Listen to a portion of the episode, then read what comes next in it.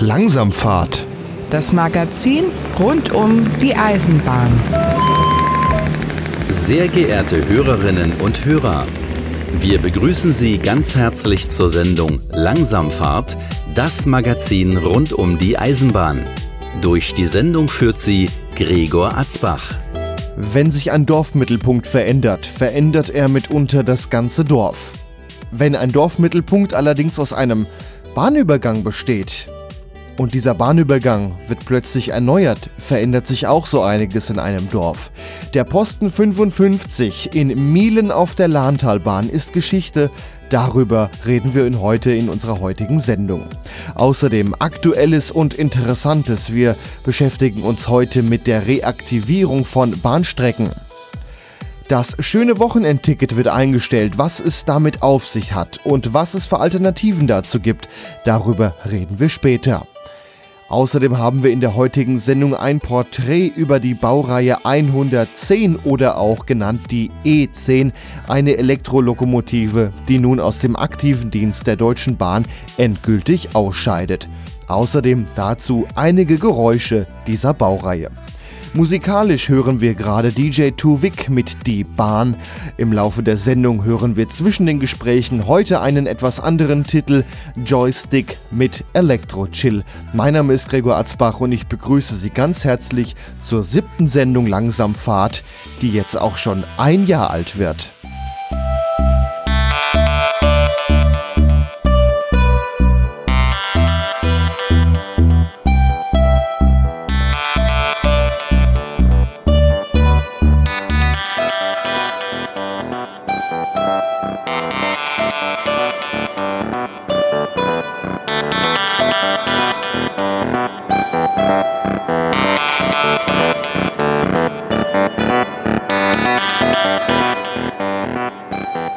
Eine Folge des technischen Fortschritts ist das Berufe aussterben.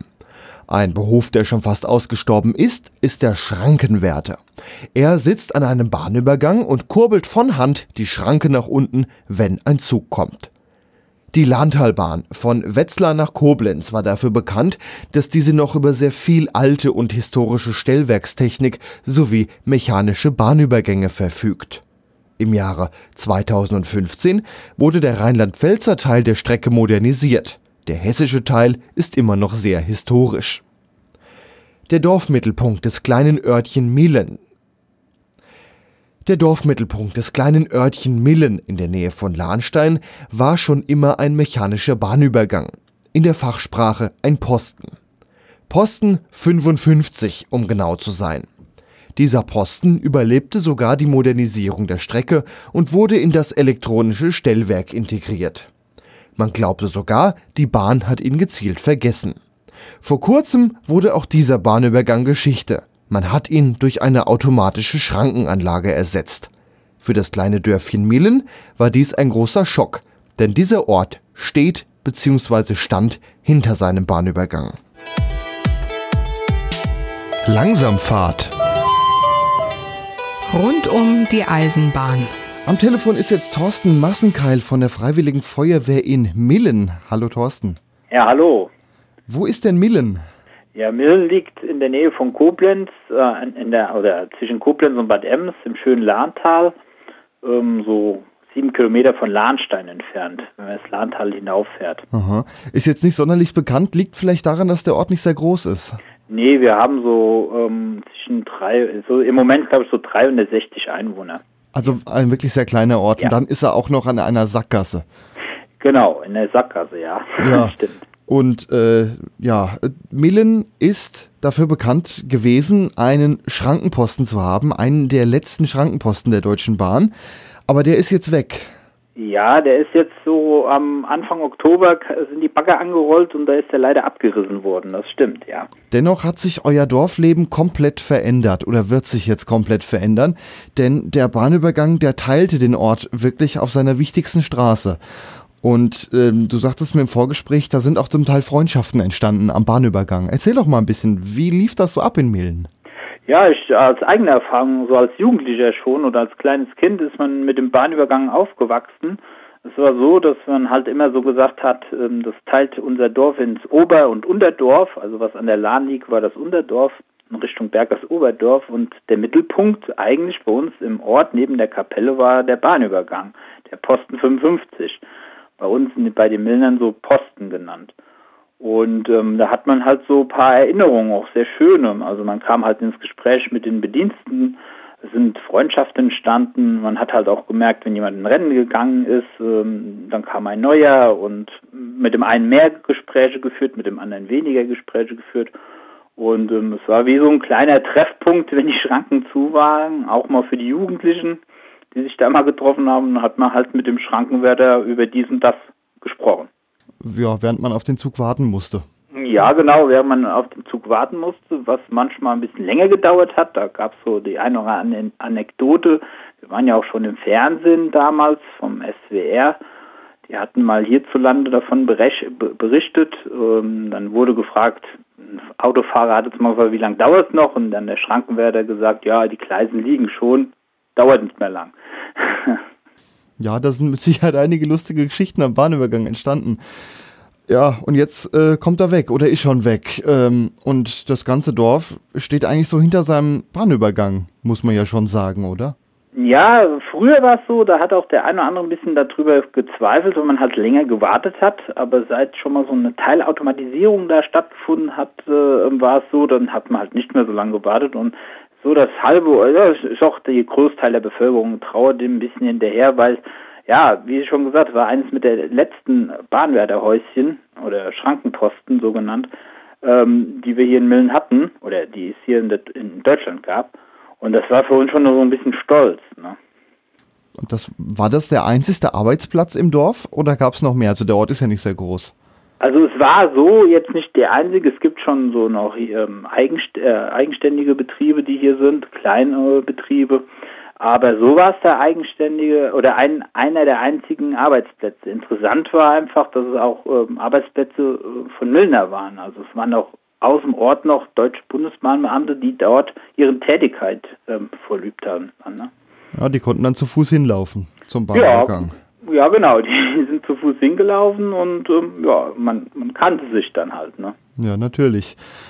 Jetzt äh, ist er weg und ihr von der Feuerwehr und du bist auch im Gemeinderat, sagtest du mir, wollt jetzt eine, eine Erinnerungstafel an den Bahnübergang stellen oder ins Gemeindehaus.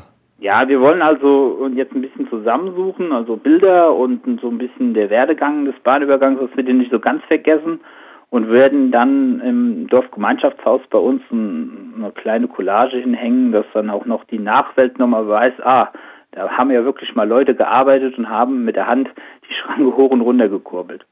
Wie wird sich das Dorfleben denn jetzt verändern bei euch?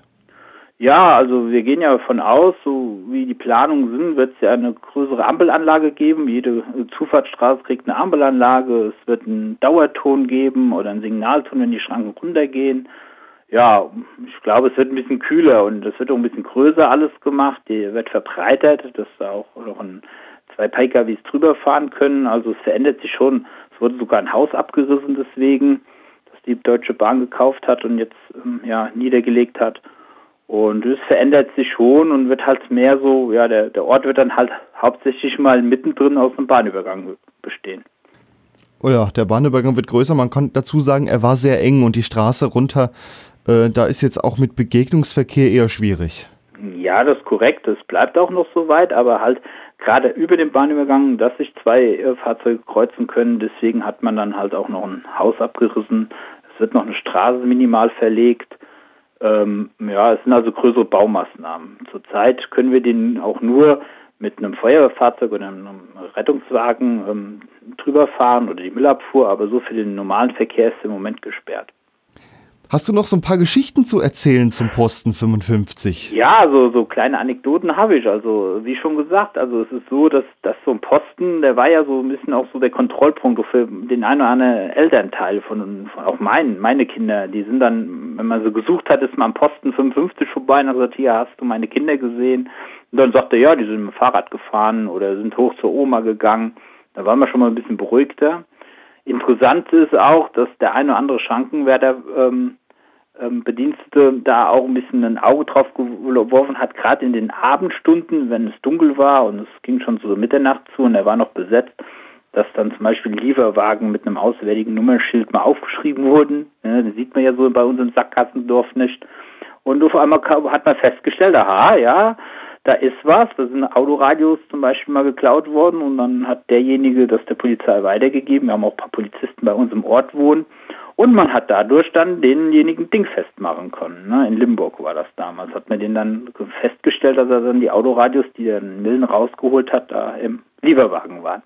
Das war so eine kleine Sache, wo man immer ge geschmunzelt hat. Das war wie so, so ein kleiner Dorfscheriff, der noch mit ein bisschen aufgepasst hat. Wie schon gesagt, nicht jeder Bedienstete, aber so der eine oder andere hat da immer schon mal aufgepasst auf den Ort. Naja, er hat ja auch viel Zeit gehabt zwischen den Zügen. Ja, das stimmt, ja, ja. Und so haben wir eine Zeit für den Plausch, ne, wenn man da gestanden hat. Ich habe ja auch gerne da gestanden, mit dem einen oder anderen gerne geredet. Dann kann man, hat man manchmal gesagt, da kommt dreh nochmal runter, dann dauert es, ne, kann man sagen, man hat vor der geschlossenen Schranke gestanden. Ne. Und dann hat man da noch ein lustiges Gespräch geführt. Oder was auch noch vielleicht erwähnenswert ist, dass man sagt, okay, was auch interessant war, so man hat manchmal auch so, gerade im jugendlichen Alter mal so Schabernack gemacht. Man hat ähm, bei so der sogenannten Hexennacht hat man mal was aufs Häuschen gestellt, was ein Flachdach war. Und nächsten Tag kam der Schrankenwärter und hat sich dann da ein bisschen entweder amüsiert oder war verärgert. Und ja, war halt Dorfmittelpunkt bis jetzt bei uns. Er war bei allen irgendwie ins Herz mit angeschlossen und gehört auf jeden Fall dazu. Ja, korrekt, ja. Und da es ja mit der einzige jetzt in der letzten Zeit war, hat man dann zum Beispiel vor der verschlossenen Schranke gestanden und wir haben es ja auch schon am eigenen Leib erfahren, da kam eine junge Familie, Fahrradtouristen irgendwo her und ich stand vor geschlossener Schranke und dann hat der Vater ganz impulsig gesagt, guck, und da in dem Häuschen saß damals jemand und der hat dann hochgedreht, aber heute ist das nicht mehr. Und wenn dann der Bedienstete aus dem Haus rauskam und hat hat den Schrankenbock bedient, äh, dann kam, da die, haben die Kinder gesagt, ja guck mal, da kommt ja doch noch einer raus. Das war dann immer so ein bisschen, da war so ein bisschen mit Stolz gewesen, dass man gesagt, man hat noch den einzigen Schrankenposten, der ja äh, gedreht wird. Ne? Mit Men-Personal, also richtig menschlichen Personal nicht automatisiert ist. Okay, dann danke ich dir, Thorsten Massenkeil von der Freiwilligen Feuerwehr in Millen in Gedenken an den Posten 55, euren Bahnübergang. Ja, danke auch fürs Gespräch.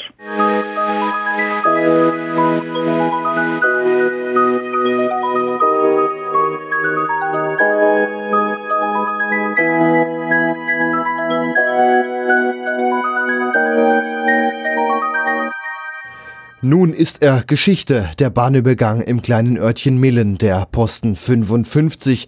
Er wurde modernisiert. Im Ort soll nun eine Gedenktafel für eben diesen Posten aufgestellt werden. In Gedenken an die Zeiten des Wartens, des Wartens vor der Schranke. Um diesen Bahnübergang noch einmal in Erinnerung zu rufen, hören wir nun die Schrankenkurbel des Bahnübergangspostens in Millen.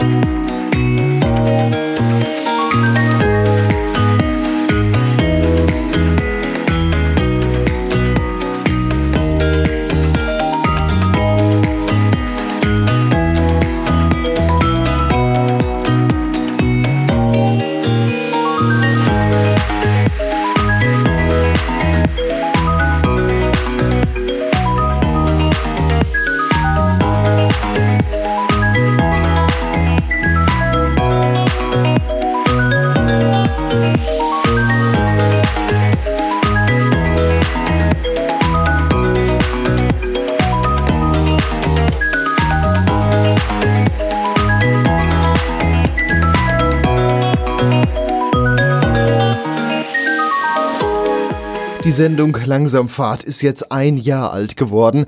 Wir haben es zum Anlass genommen, um mal eine andere Musik zwischen den Gesprächen zu hören. Der Titel ist von Joystick und heißt Electro Chill. Und jetzt ist es wieder Zeit für Aktuelles und Interessantes. Langsamfahrt. Aktuelles und Interessantes. Am Telefon ist jetzt Michael Frömming, Chefredakteur der Fachzeitschrift Der Schienenbus. Hallo Michael. Hallo Gregor.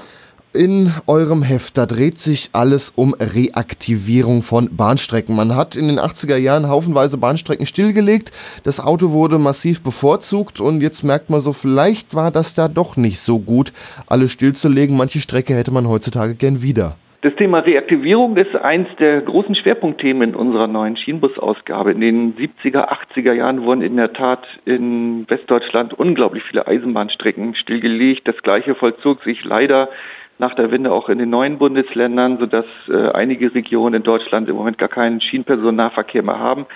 Unglaublich viele Strecken sind abgebaut worden. Wir haben das mal überblickt für Niedersachsen. Da sind alleine 3000 Kilometer Eisenbahnstrecken abgebaut, stillgelegt worden. Und es gibt seit ungefähr zehn Jahren, zehn, 15 Jahren in verschiedenen Regionen in Deutschland Anstrengungen, dass man da die Bahn dann doch wieder reaktiviert und immer mehr Menschen wollen ja auch Bahn fahren, nicht nur in den Städten. Und da haben wir eine Zusammenstellung gemacht, was passiert aktuell gerade in den verschiedenen Bundesländern in Deutschland.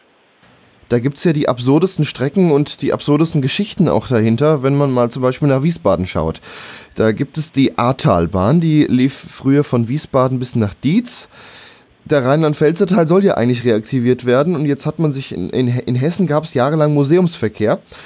Und da sagte dann damals auch die Stadt und der Landkreis dem Museumsbahnverein zu, ja, wir geben euch Geld dazu, dass ihr da was machen könnt, aber plötzlich, nee, ihr kriegt kein Geld, wir wollen jetzt hier eine Citybahn. Was hat's denn damit auf sich?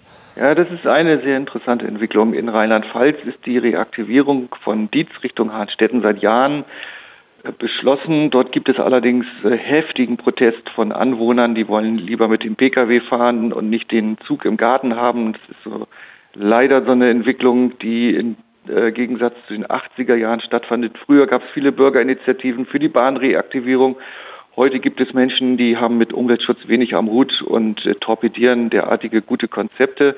Das ist auf rheinland-pfälzischen Gebiet der Ahrtalbahn eigentlich längst Beschlusslage. Dann gibt es den weiteren Verlauf bis Bad Schwalbach. Da weiß man noch nicht so ganz genau, was da passieren kann. Ab Bad Schwalbach wird jetzt wirklich interessant, denn dort gibt es äh, Pläne, die Straßenbahn als die heute in Mainz, in der rheinland-pfälzischen Landeshauptstadt existiert, über die Theodor-Heuss-Brücke in Mainz Richtung Wiesbaden zu führen und durch die Innenstadt von Wiesbaden dann teilweise auf die Gleise der Ahrtalbahn bis nach Bad Schwalbach zu führen hat den Charme, dass das wirtschaftlich äh, darstellbar ist. Man muss ja auch immer eine sogenannte Nutzen-Kosten-Untersuchung äh, hinbekommen, die das positiv bewertet.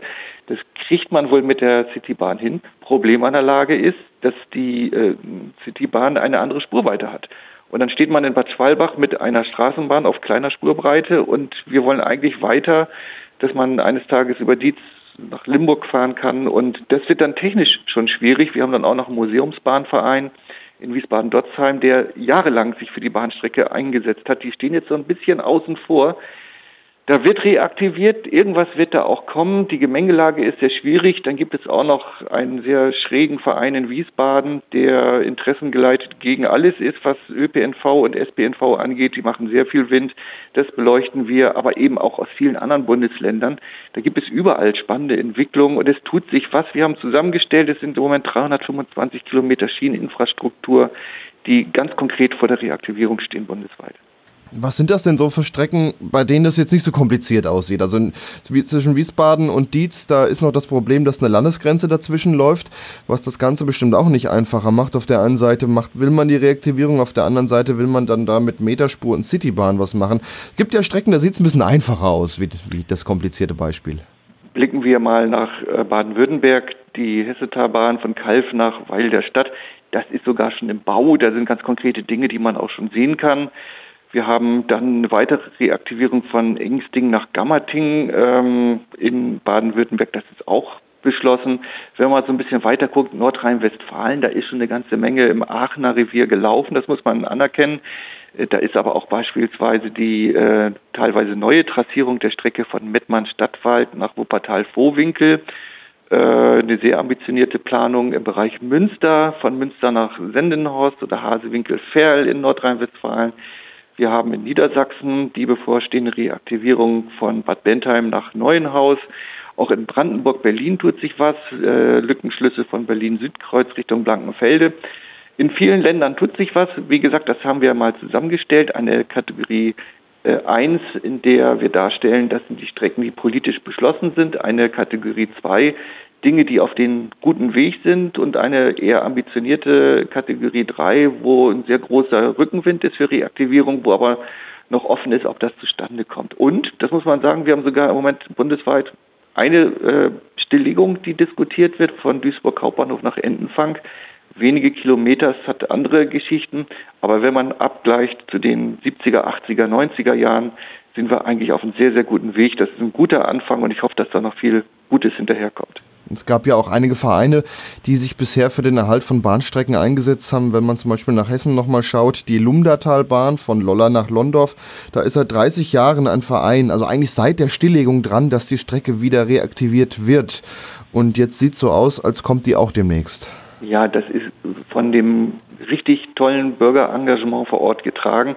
Die machen richtig Wind und haben jetzt äh, den Rückenwind dann auch bekommen aus der Landesregierung in Hessen, dass diese Reaktivierung sind zwar äh, nur 14,1 Kilometer, aber immerhin, das ist auf den Weg gebracht und ich gehe mal davon aus, ohne dieses bürgerschaftliche tolle Engagement wird die Reaktivierung nicht äh, existieren. Aber genau das sind ja die positiven Elemente, die dann im Gegensatz zu dem, was im hessischen äh, Bereich Richtung oder eher im rheinland-pfälzischen Bereich, ich muss mich korrigieren, auf der Ahrtalbahn stattfindet, wo äh, andere Bürgerinitiativen äh, gute Reaktivierungspläne torpedieren. Also da gibt es tolle Sachen. Äh, Lolla Londorf ist ein bundesweit beachtetes Pilotprojekt. Das ist gut. Wogegen es auch Strecken gibt, die äh, weniger durch bevölkertes Gebiet durchgehen, wie die Strecke zwischen Korbach und Frankenberg, die 2015 reaktiviert wurde. Äh, das ist eigentlich ein sehr dünn besiedeltes Gebiet. Das war aber eigentlich nur so ein Lückenschluss ich glaube aber, dass andere Strecken wesentlich mehr äh, Zuwachs an Fahrgästen kriegen, wie das zum Beispiel. Ja, wobei Lückenschlüsse auch gut sind. Also die äh, genannte Strecke nach Frankenberg ist ja eine, die nach Aussagen der Landesregierung in Hessen sehr gut angenommen wurde. Man hat ja schon nicht die immens hohen Fahrgastzahlen prognostiziert, aber auch dort musste auch eine sogenannte Nutzen-Kosten-Untersuchung stattfinden ohne die eine Reaktivierung gar nicht planerisch umgesetzt werden kann. Also man muss gucken, ist das wirtschaftlich das ganze Konzept oder nicht. Fachleute sagen, dass diese Nutzen-Kosten-Untersuchung eigentlich im Moment noch ein Hemmnis ist für weitere, Re weitere Reaktivierung. Und deshalb ist auch Politik, da ist das Land Hessen zusammen mit Niedersachsen auf der Bundesebene jetzt unterwegs, dass man diese Standards für Reaktivierung mal neu definiert.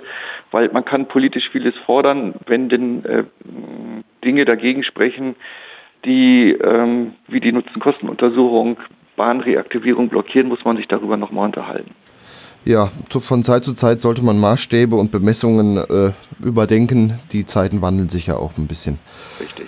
Ähm, außerdem in eurem Heft habt ihr neben den ganzen Reaktivierungen noch etwas zur Baureihe 155, eine schwere Güterverkehrslokomotive aus der ehemaligen DDR. Sieht aus wie so ein Container mit ein paar Sicken an der Seite und vorne auffällig die Pfeife, die nach unten zeigt. Eine sehr ja, bekannte Lokomotive. Richtig, die äh, Baureihe 155, ein Produkt aus der äh, Deutschen Demokratischen Republik fährt heute noch in äh, Gesamtdeutschland in verschiedenen Farbgebungen. Das liegt eben daran, dass die Deutsche Bahn die Lokomotive verkauft hat und inzwischen äh, verschiedene Lackierungen von verschiedenen Bahnunternehmen zu sehen sind. Wir haben das mal zusammengestellt, eine aktuelle Liste der verkauften Lokomotiven der Baureihe 155. Da sind ganz schöne Fahrzeuge dabei. Also beispielsweise die Erfurter Bahnservice GmbH, die hat die ähm, eigentlich rote Lokomotive in schwarz lackiert. Das ist Geschmackssache, ist aber ein Augenfänger. Nachts vielleicht nicht so richtig gut zu sehen, für, für Fotografen aber dann natürlich auch uninteressant. Aber für Fotografen interessanter vielleicht in DB-Rot gehaltene 155er der Mitteldeutschen Eisenbahngesellschaft oder eben für die Freunde der alten äh, Reichsbahnlackierung der DDR, die Cargo Logistik Rail Service hat da auch ein schönes Exemplar laufen. Das haben wir auch mit Fotos dokumentiert und da haben wir eine Übersicht dargestellt, wo die Eisenbahnfans auch schauen können, welche Lokomotive wo jetzt gerade unterwegs ist. Das wäre die historische Sparte in, der, in eurem Heft quasi heute. Ähm, ihr habt aber auch noch was zu modernen Lokomotiven, die Trax. Das ist ja eine recht moderne Lok von Bombardier, die es in vielen verschiedenen Varianten gibt und die nicht nur in Europa fahren. Genau, wir haben einen kleinen Fotobericht über die Verschiffung von Trax-Lokomotiven äh, nach Israel. Die sind dort demnächst unterwegs. Israel elektrifiziert Teile ihres Bahnnetzes oder erweitert das Netz auch und äh, es sind ja auch schon seit einigen Jahren Doppelstockwaggons von Bombardier unterwegs in Israel. Jetzt kommen äh, Trax-Lokomotiven dazu und äh, da haben wir einen kleinen Fotobericht zusammengestellt über die Verschiffung von dem Neustädter Hafen in Bremen nach Israel und auch erste Einsatzfotos. Äh, das ist etwas, was ich ganz äh, schön finde und einen spannenden Überblick, wenn man die Fahrzeuge, die man hier bei uns auf unseren Gleisen so sieht, äh, wirklich äh, sehr, sehr weit entfernt in anderen Ländern auch beobachten kann. Und da gibt es auch Eisenbahnfans in Israel und da haben uns äh, Freunde ein paar Fotos zusammengestellt und auch ein Kollege aus Deutschland, der die Verschiffung in Bremen fotografiert hat. Okay, dann danke ich dem Michael Frömming, Chefredakteur der Fachzeitschrift Der Schienenbus. Ich danke. Thank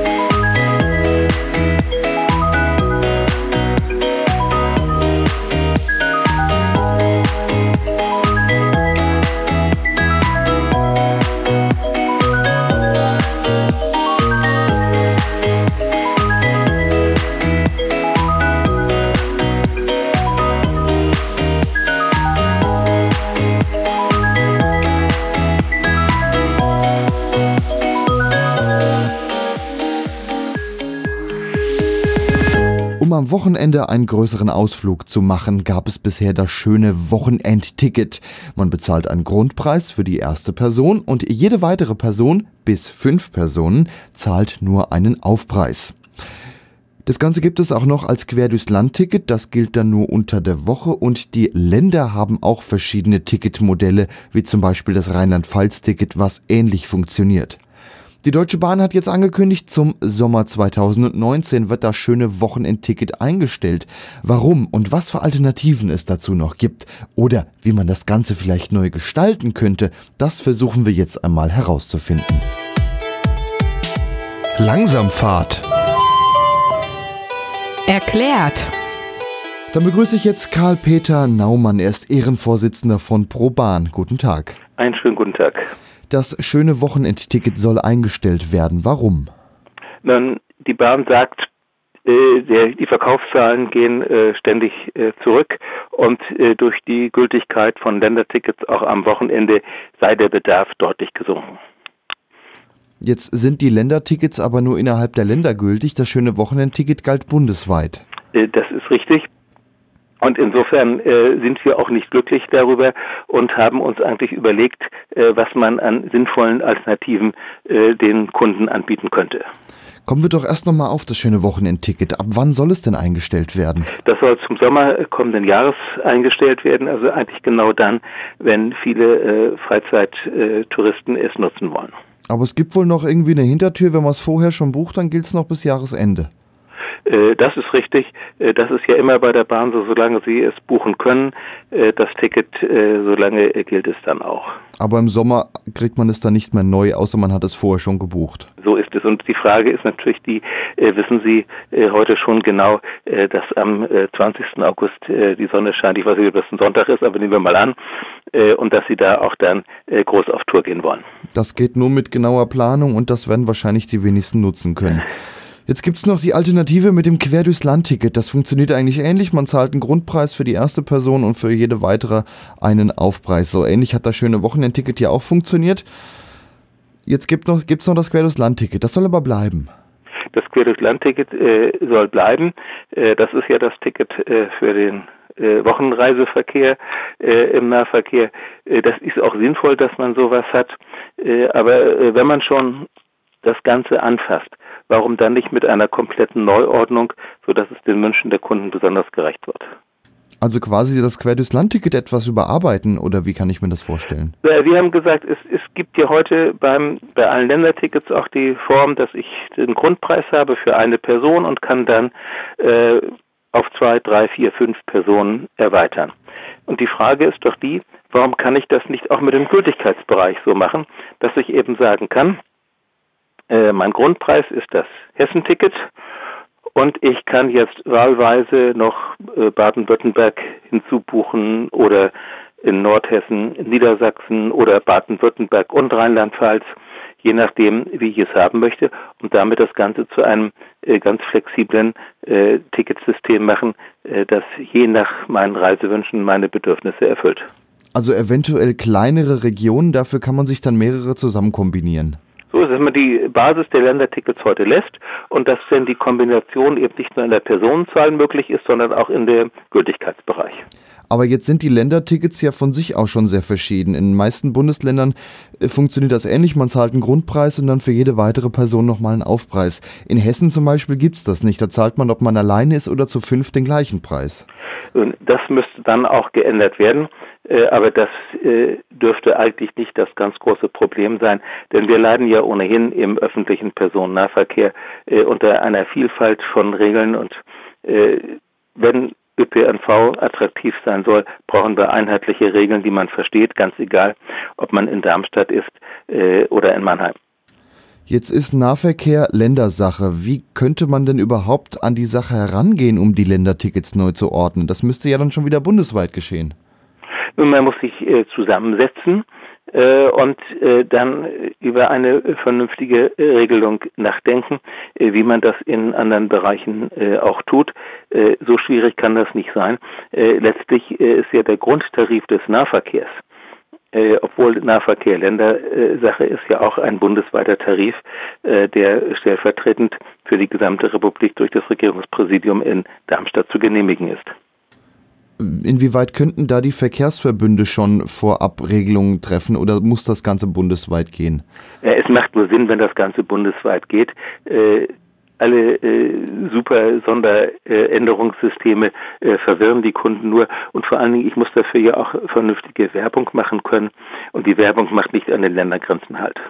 Also wenn ich jetzt beispielsweise aus Hessen einen Ausflug an die Mosel machen möchte, bleibt mir jetzt nur die Wahl, entweder nehme ich ein Quer durchs Land-Ticket oder ein Hessen-Ticket und ein Rheinland-Pfalz-Ticket. Und Sie wollen das Ganze neu ordnen, dass ich das dann mit einem Ticket meinetwegen Hessen und Rheinland-Pfalz in einem habe. Genau. So kann man es doch zusammenfassen. So ist es. Okay, dann danke ich Ihnen. Vielen Dank, Karl-Peter Naumann, Ehrenvorsitzender von ProBahn, dass Sie uns das mal ein bisschen erklären konnten. Ja, gerne doch.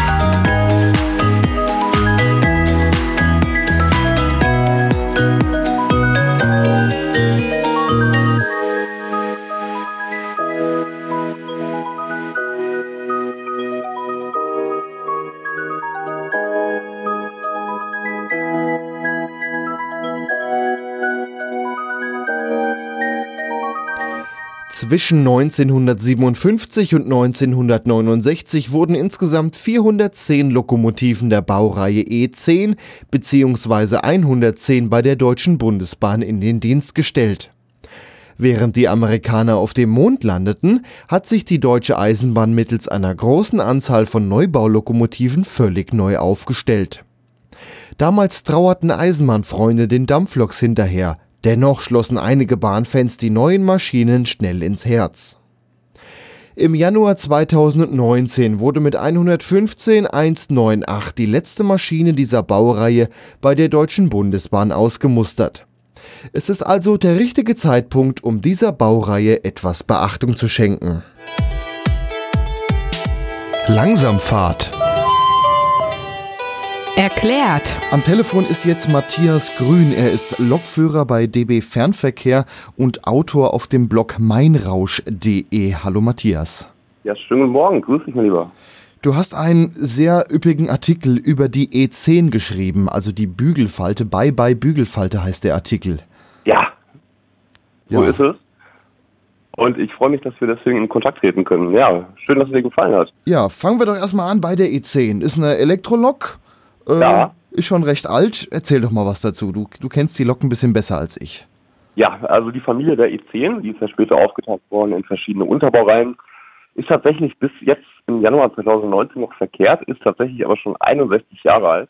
Und ich glaube, als man die damals in Dienst gestellt hatte, wäre man nie auf die Idee gekommen oder hätte man nie erwartet, dass sie wirklich über 60 Jahre lang zuverlässig ihren Dienst ähm, verrichten würde. Ja, angefangen hat das äh, Anfang der 50er Jahre schon mit der Entwicklung der E10. Damals hat die Bundesbahn ja angefangen, ihr Streckennetz wirklich weiträumig zu elektrifizieren. Und die vorhandenen Elektroloks waren ja alles noch Vorkriegsmaschinen, sodass eben wirklich großer Bedarf war, neue Elektrolokomotiven zu entwickeln. Und ich glaube, ab dem Jahr 1955 wurden dann vier Vorserienmaschinen ausgeliefert von der deutschen Industrie, aus denen dann schließlich eben die äh, Schnellfahrlokomotiven der Baureihe E10 und eben für den Güterverkehr die E40 abgeleitet wurden, ja. Und ähm, ja, schlussendlich wurde die Familie der E10 dann eben 410 Mitglieder stark. Und ja, deren Episode ging dann auch erst Anfang der 2000er langsam zum Ende und ist jetzt im Jahr 2019 erst endgültig Geschichte geworden, ja. Okay, fangen wir mal noch vorne an. 1957 kamen dann die ersten Serien E10s. 410 Stück, sagtest du bereits. Wie sahen die denn anfangs aus? Ähm, ja, anfangs äh, noch relativ ähm, grundsolide, würde ich sagen. Es war noch ein äh, relativ kastiger Lokkasten. Ähm, davon ist man aber später abgegangen. Und zwar ab der dritten Bauserie der E10 ähm, ist man eben dazu übergegangen, den Lokkasten ein bisschen ergodynamischer oder ein bisschen zeitgemäßer zu gestalten. Und hat den Maschinen ihre Bügelfalte verliehen. Und ähm, unter diesem Spitznamen eben der Bügelfalte waren dann die Maschinen auch äh, den Eisenbahnfreunden relativ ähm, schnell ans Herz gewachsen. Und äh, eine Bügelfalte war auch für Eisenbahner ganz klar eine 110, ja. Ja, die ersten Loks hießen ja auch irgendwie die Kastenzehner. Mit Aerodynamik haben sie wirklich nichts zu tun. Sieht einfach aus wie so ein Klotz in der Landschaft. Ähm, ja, aber die fuhr ja auch damals erst nur 140 km/h schnell. Ich denke, da ist das noch nicht so wild mit der Aerodynamik. Richtig, das sollte sich dann aber später, wie gesagt, ändern. Und zwar hat man zwei Maschinen der 110 auserkoren, eben ähm, äh, Testfahrten mit erstmals 200 km/h. Das war damals noch was ganz Besonderes im Streckennetz der Deutschen Bundesbahn äh, zu unternehmen. Und ähm, die wurden da eigens mit Schnellfahrträgestellen und einer geänderten Getriebeübersetzung ausgerüstet. Das war im Jahr 1963. Und ähm, ja, die 110 kann man sagen, war eben mit diesen äh, Zulassungsfahrten oder mit diesen Probefahrten erstmals mit Tempo 200 dann auch maßgeblich an der Entwicklung der späteren Baureihe 103, die ja auch so manchem Eisenbahnfreund ein großer Begriff ist, äh, betraut, ja. Ja, gut, das waren dann 31 Loks, die dann äh, für Schnellfahr umgebaut wurden, wenn ich das richtig gelesen habe in deinem Artikel. Äh, ja, richtig, genau. Also dann kam ja auch der, der legendäre Rheingold auf. Ähm, und da hat man dann für, für die Bespannung dieser Rheingold-Züge eben die Maschinen entsprechend modifiziert und dann eben insgesamt 31 für eine Geschwindigkeit von 160 km/h zugelassen und eben dann mit dieser Bespannung dieser, dieser Rheingold-Züge betraut, ja. Kann man sagen, alle 31 Loks, die schneller fahren konnten, hatten diese Bügelfalte und alle Loks, die nur 140 fahren konnten, diesen Kastenbau? Äh, nein, das verschwimmt so ein bisschen.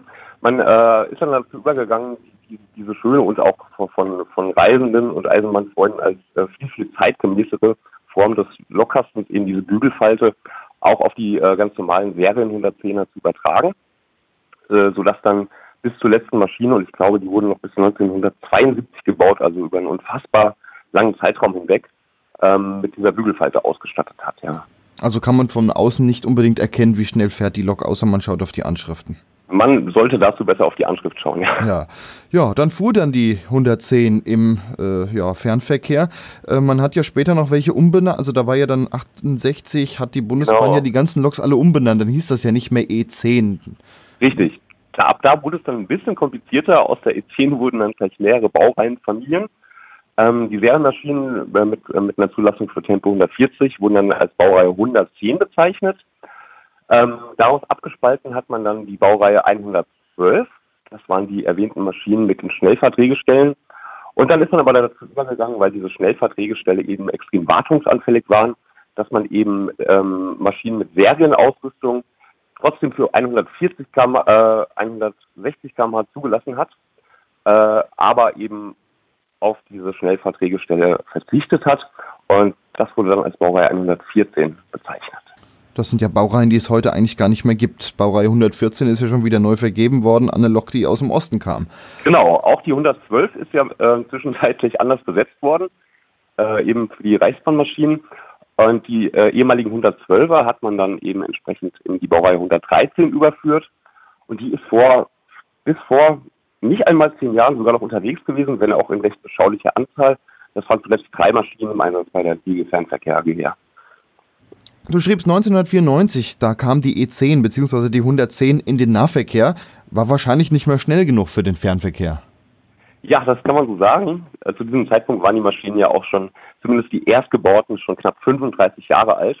Und zwischenzeitlich ist natürlich eine Menge passiert. Also die durchschnittliche Reisegeschwindigkeit auf den Magistralen der Deutschen Bahn ist natürlich damals schon viel, viel schneller gewesen. Es kamen ja zwischenzeitlich auch die, die Intercity-Züge auf, die ja bis heute noch verkehren. Und die wurden natürlich dann von den äh, mittlerweile entwickelten anderen Lokomotiven bespannt, allen voran die Baureihe 103 natürlich. Die ist ja auch heute noch jedem Eisenbahnfreund ein großer Begriff. Und äh, die war natürlich damals schon nicht nur schneller, sondern auch wesentlich moderner und äh, für den Einsatz im Fernverkehr viel besser geeignet. Auch gab es ab Ende der 80er dann in Serie erstmals die Baureihe 120. Und das war ein wirklicher Meilenstein, erstmals eben mit Drehstromantriebstechnik unterwegs und auch ausgeliefert in einer äh, Stückzahl von 60 Maschinen, sodass eben als letztes sinnvolles Einsatzgebiet für die 110er eben der Nahverkehr geblieben ist. Ja.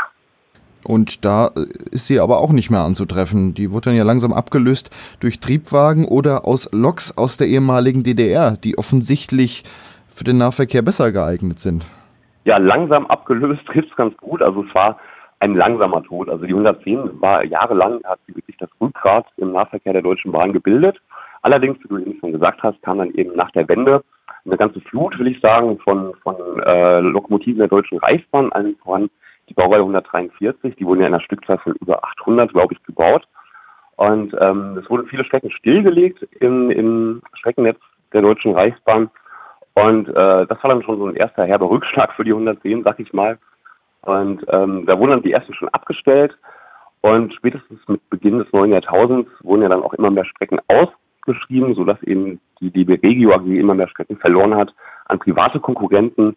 Und zwischenzeitlich ist man dann auch dazu übergegangen, eben den Einsatz von Triebzügen als äh, viel wirtschaftlicher zu betrachten, sodass dann wirklich äh, mit einem Schlag eine ganze Horde von 110ern arbeitslos wurde und dann ein letztes Refugium beim Fernverkehr der Deutschen Bahn gefunden hat, also eine, eine zweite Rückkehr in hochwertige Leistungen, will ich mal sagen. Doch dazu man gleich gerne mehr, ja. Ja, du sagtest, sie kam danach zum Autozug. Genau. Nachdem der Nahverkehr dafür auch keinen Platz mehr hatte. Also man Genau, wollte sie also- irgendwie nicht loswerden, aber irgendwie war sie doch über. Genau, richtig. Also wie gesagt, es war ein sehr, sehr langsamer Tod. Man könnte an der Stelle sagen, auch, äh, auch sagen, totgesagte Leben länger. Und es war im Jahr 2006, ähm, vielleicht noch eine Info zwischendurch, also der letzte Einsatz vor einem Nahverkehrszug der Deutschen Bahn, der Baujahr 110 ist dann im Jahr 2013, also jetzt mittlerweile auch schon vor sechs Jahren erfolgt. Aber im Jahr 2006 hat die Autozugsparte der DB Fernverkehr AG eben die Gunst der Stunde genutzt und hat eben noch eine, eine gute Handvoll beziehungsweise zwei Hände voll äh, überflüssiger 110er eben in den eigenen Bestand wieder aufgenommen als Baureihe 115 diesmal. Also es wird wirklich nicht langweilig mit den Baureihenbezeichnungen übernommen, sodass die äh, 115 dann wieder ähm, Einsätze vor Langläufern genießen durfte, eben vor den Autoreisezügen der DB Fernverkehr AG und äh, wieder fast bundesweit anzutreffen war. Ja, das war eine zweite Blütezeit, möchte ich mal sagen. Ja, aber jetzt war 2017 mit dem Autozug auch schon wieder Schluss. Autozug wurde komplett eingestellt, aber die 110 war immer noch zu gut zum Fortschmeißen. Richtig. Also die 110 hat sich wirklich immer wacker geschlagen. Wie du schon gesagt hast, 2017 ging dann auch der innerdeutsche Autoreisezug der Deutschen Bahn zu Ende. Und äh, schon wieder wurde eben ein Haufen 110er arbeitslos. Diesmal sind aber auch zum Glück nicht alle ähm, unverzüglich in die Schrottpresse gelandet, sondern gerade in dieser Zeit wurden eben viele, viele, viele als Museumslok äh, vorgesehen und erhalten. Das freut mich auch persönlich ganz, ganz äh, arg. Und es gab dann nach wie vor die nächtlichen Überführungsfahrten von Schadwagen eben zwischen den großen Instandhaltungswerken der Deutschen Bahn. Und äh, auch die Überführungszüge müssten ja, äh, mussten ja irgendwie bespannt werden. Und da hat man sich gedacht, hey, wir haben da ja noch ein paar E10 auf dem Hof stehen, sodass dann die 110er auch ab 2006 ähm, nicht nur vor den eingestellten Autoreisezügen unterwegs war, sondern auch danach noch vor diesen äh, Schadwagenüberführungszügen, wenn auch meistens nur zu recht dunkler und äh, verschlafener Stunde, ja. Aber sie fuhren immerhin bis 2019, denn am 5., in der Nacht auf den 5. Januar 2019, da passierte was ganz Besonderes im Frankfurter Hauptbahnhof. Ja, irgendwann war es ja natürlich dann doch so weit. Also die Maschinen waren ja mittlerweile fast 61 Jahre alt und äh, sehr überraschend dann eigentlich ähm, Anfang 2019, du hast schon gesagt, in der Nacht zum 5. Januar ging das Kapitel I10 dann doch langsam wirklich endgültig zu Ende.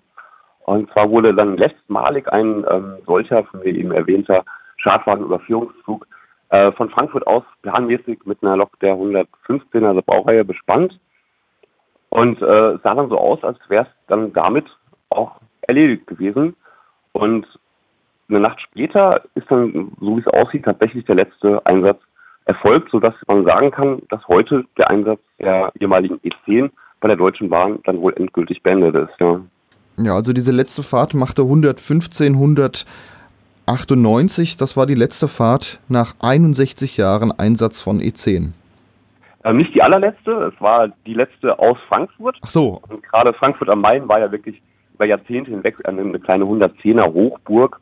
Gerade das BW Frankfurt 1 hatte ja bei der Bundesbahn wirklich immer eine, eine große Stückzahl von 110 äh, beheimatet gehabt und hat die in gepflegt und äh, gewartet. Und gerade so der Eisenbahnalltag, das Alltagsbild am Frankfurter Hauptbahnhof war ja jahrzehntelang bestimmt von der, von der E10, möchte man sagen. Und dieses Kapitel ging eben in der Nacht zum 5. Januar endgültig zu Ende.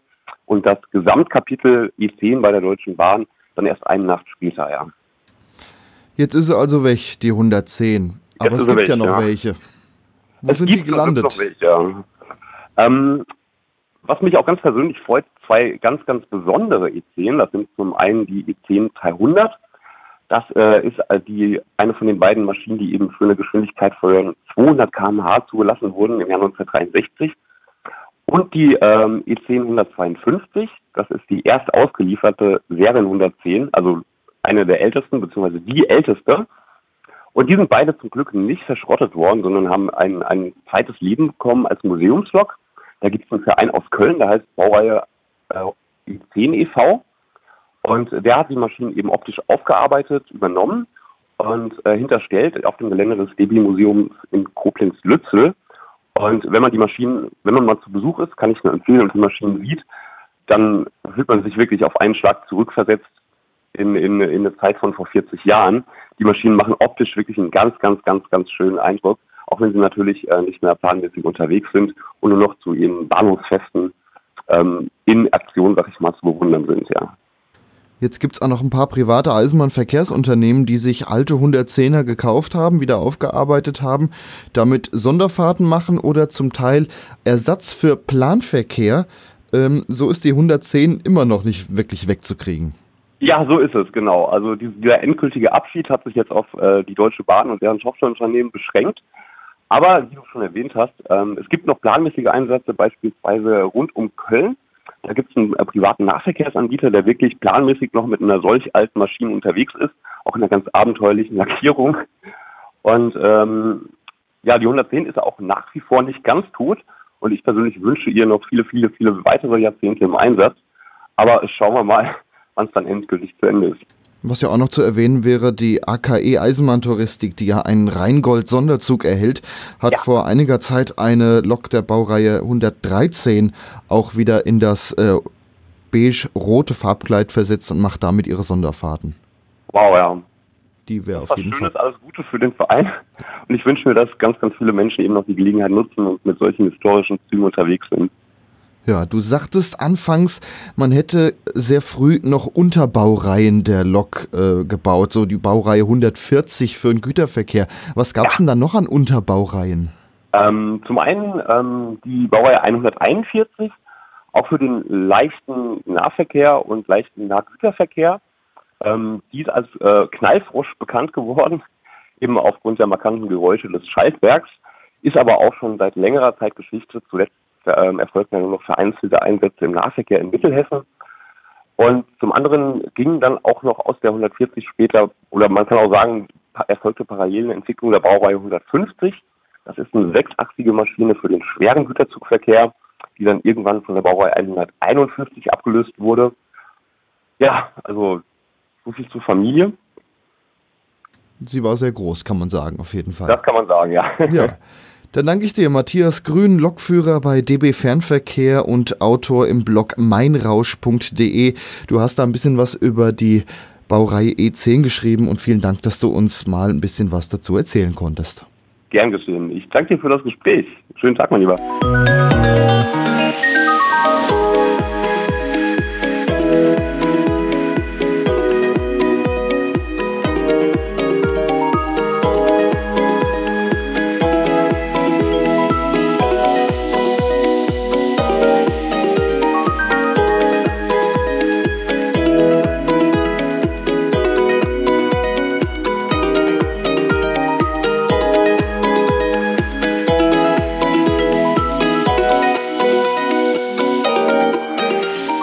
Nachdem wir jetzt so viel über die Baureihe E10 bzw. 110 erfahren haben, ist doch jetzt einmal der richtige Zeitpunkt, um ein paar Geräusche dieser Lok zu hören.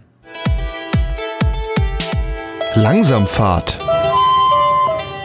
Ein Geräusch rund um die Eisenbahn. Und mir zugeschaltet ist jetzt unser Fachmann für Eisenbahngeräusche, Matthias Kreuzberger. Hallo. Das hast aber nett gesagt. Hallo. Ja, du hast so viele Geräusche, da dachte ich, äh, du bist halt ja. der Fachmann dafür. Was haben wir denn heute? Baureihe 110, passt ja auch zum Thema, ne? Mhm, genau, hatten wir eben das große Interview drüber. Baureihe 110, 448. Und da hast du Geräusche drauf. Äh, ja, da hast du, ganz ja. genau. Mhm. Fangen wir doch mal an. Also, ne, man muss erstmal rein in die Lok, Tür auf. Genau, das ist ein Maschinenraum-Türgeräusch, das ist einfach schön blechern Aber und. Das ist die Tür vom Führerstand hinten in den Maschinenraum. Ja, also eben, eben zwischen Maschinenraum und Führerstand quasi. Ja, dann da. hören wir mal gerade. Boah, klingt schön blechern. Scheppert schön. Geht auch manchmal nicht zu, muss man ja, ja, probieren. Das war meine drei Versuche irgendwie klemmt. Aber das ist noch massiv, nicht so heute. Genau, alles Plastik oder so. Genau, richtig. Da ist noch, ist noch voll die Mechanik. So, die Lok ist jetzt noch aus. Äh? Mhm. Damit ein Eisenbahnfahrzeug fahren kann, muss man es irgendwie anmachen und es braucht genau. Luft. Den Stromaufnehmer hebt man vorher und in diesem Fall haben wir jetzt eine Aufnahme vom Hauptschalter und wie dann der Luftspre Luftpresser anspringt. Ja.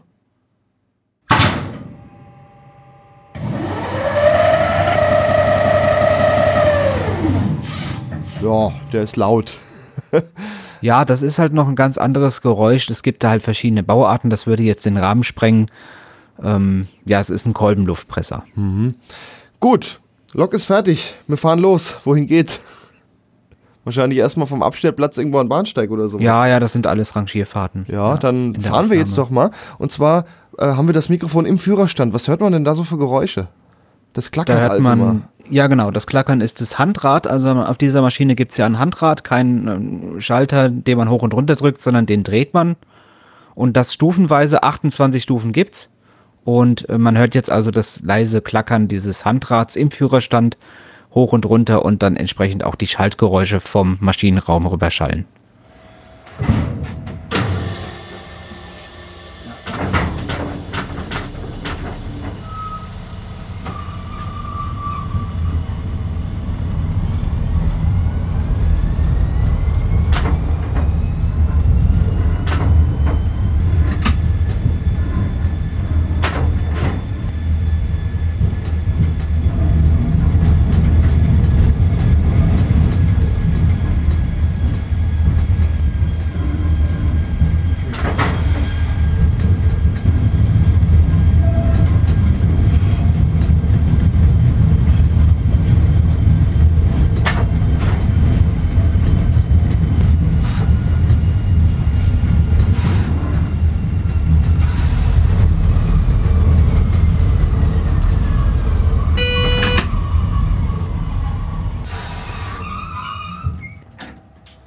Sieht aus wie ein Lenkrad, aber war das Schaltrad, was man viel gehört hat in dem Geräusch. Genau, Fahrschalter, Handrad, so Ja. reicht's halt. äh, Jetzt knallt das da immer wieder mal. Äh, das habe ich auch noch mal rausgesucht. Ich glaube, das ist das Trennschütz, oder? Ganz genau, Trennschutz ein und Trennschutz äh, ähm, aus. Das ist entsprechend, das verbindet dann den Strom vom Trafo mit dem Schaltwerk und den Fahrmotoren. Dann lass noch mal knallen. so, das Trennschütz knallt schön. Das ist noch solide Technik. Das hört man da raus auf jeden Fall an den Geräuschen. Ja, muss ich jetzt sagen, bei der Maschine ist es schon das moderne Schaltwerk, das ist etwas leiser. Da gab es die ähm, 300er Maschinen, die hatten eher das laute Schaltwerk, aber da ist halt das lauteste Geräusch, sage ich mal, beim Fahren ist noch das, Schalt das Trennschutz.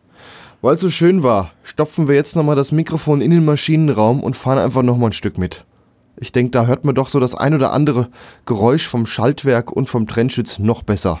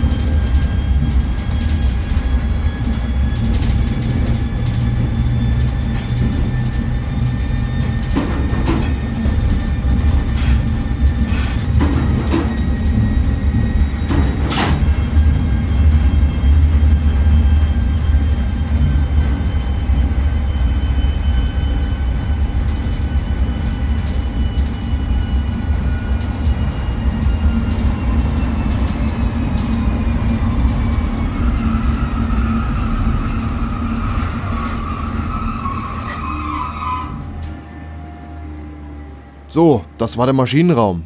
Da haben wir noch mal einiges gehört. Äh, man hört ja Geräusche, die man so gar nicht kennt. Man hört ein, ein, Lüftergeräusch, finde ich, sehr stark raus. Und auch das Surren der Fahrmotoren. Das sind ja Gleichstrommotoren, die machen ja noch ein bisschen andere Geräusche. Ja, natürlich, mit Drehstrom überhaupt nicht mehr vergleichbar, weil das ist im Prinzip ein Geräusch, was ausstirbt. Ja, heutige Loks, die spielen ja eher die Tonleiter beim Auch Anfahren. die Fahrmotoren, die haben, ähm, die, ich sage, die Lüfter, sage ich mal, die haben einen ganz anderen Geräusch heutzutage. Ja. Ja, jetzt haben wir die Lok wieder auf den Abstellplatz gefahren. Virtuell natürlich. Jetzt müssen wir sie noch ausmachen. Wie geht genau, das? man, man hört jetzt also Hauptschalter aus. Das ist also bei der Lok ist das wirklich sehr laut. Wenn man da früher daneben gestanden hat, hat man sich schon ziemlich erschreckt. Und dann äh, Stromabnehmer senkt sich dann. Der Hauptschalter, der ist ja auch so die Hauptsicherung. Wenn irgendwo ein Kurzschluss ist, dann fliegt er ja raus wie im Haus so eine Sicherung. Ich glaube, da erschreckt man sich ganz schön, wenn der von selber rausgeht. Ja, das ist das Geräusch, ähm, das in dem Moment, da ist ein kleiner Druckluftbehälter, der bläst den Abrissfunken aus, wenn der Schalter sich öffnet. Das ist das, was so laut ist. Gut, dann hören wir jetzt mal das Geräusch Hauptschalter aus und Stromabnehmer nieder. Man hört, wie der Stromabnehmer runtergeht. Das zischt ziemlich. Äh, ist der mit Druckluft oben gehalten?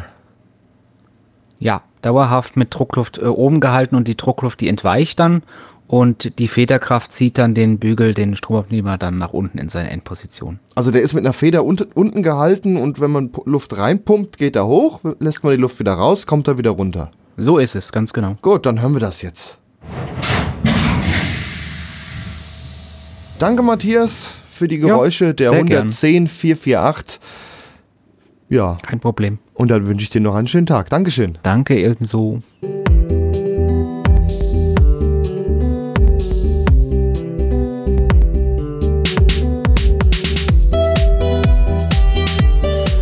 Und das war's auch schon wieder mit der Sendung Langsamfahrt, dem Magazin rund um die Eisenbahn. Wir verabschieden uns von unseren Hörerinnen und Hörern vor dem Radio bei Radio Unerhört Marburg, bei Radio Darmstadt und bei Rundfunk Meißner. Außerdem verabschieden wir uns von unseren Hörerinnen und Hörern, die uns als Podcast hören. Einen Podcast dieser Sendung mit weiterführenden Links gibt es im Internet unter www.langsamfahrt.de. Ich wiederhole www.langsamfahrt.de. Mein Name ist Gregor Atzbach. Ich verabschiede mich bis zum nächsten Mal. Jetzt hören wir noch ein paar Takte von DJ Tubik und dem Titel Die Bahn. Die andere Musik, die wir heute gehört haben, war Joystick mit Elektro Chill. Bis zum nächsten Mal. Tschüss!